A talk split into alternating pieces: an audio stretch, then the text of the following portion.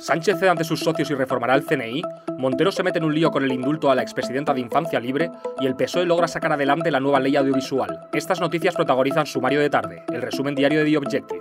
Hoy es jueves 26 de mayo de 2022.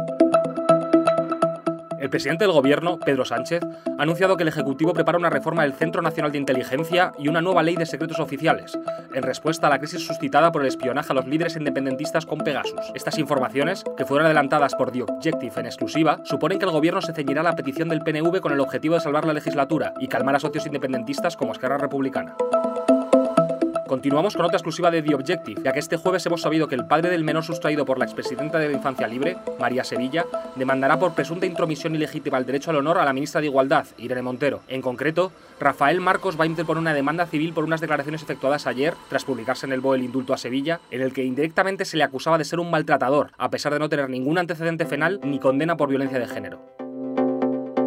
Cerramos este repaso de un día cargado de información vinculada de una u otra forma al gobierno con la aprobación de la ley audiovisual. Esta nueva norma tiene en pie de guerra al sector del cine contra el PSOE por abrir la producción independiente a grandes corporaciones y ha provocado la indignación de figuras como Almodóvar o Paco León.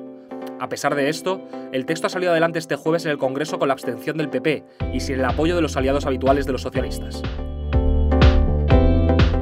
Hasta aquí el resumen de hoy. Lee estas y otras muchas noticias en theobjective.com, siempre en abierto. Lo ha contado Nicolás Pamontojo. Mañana volvemos con más.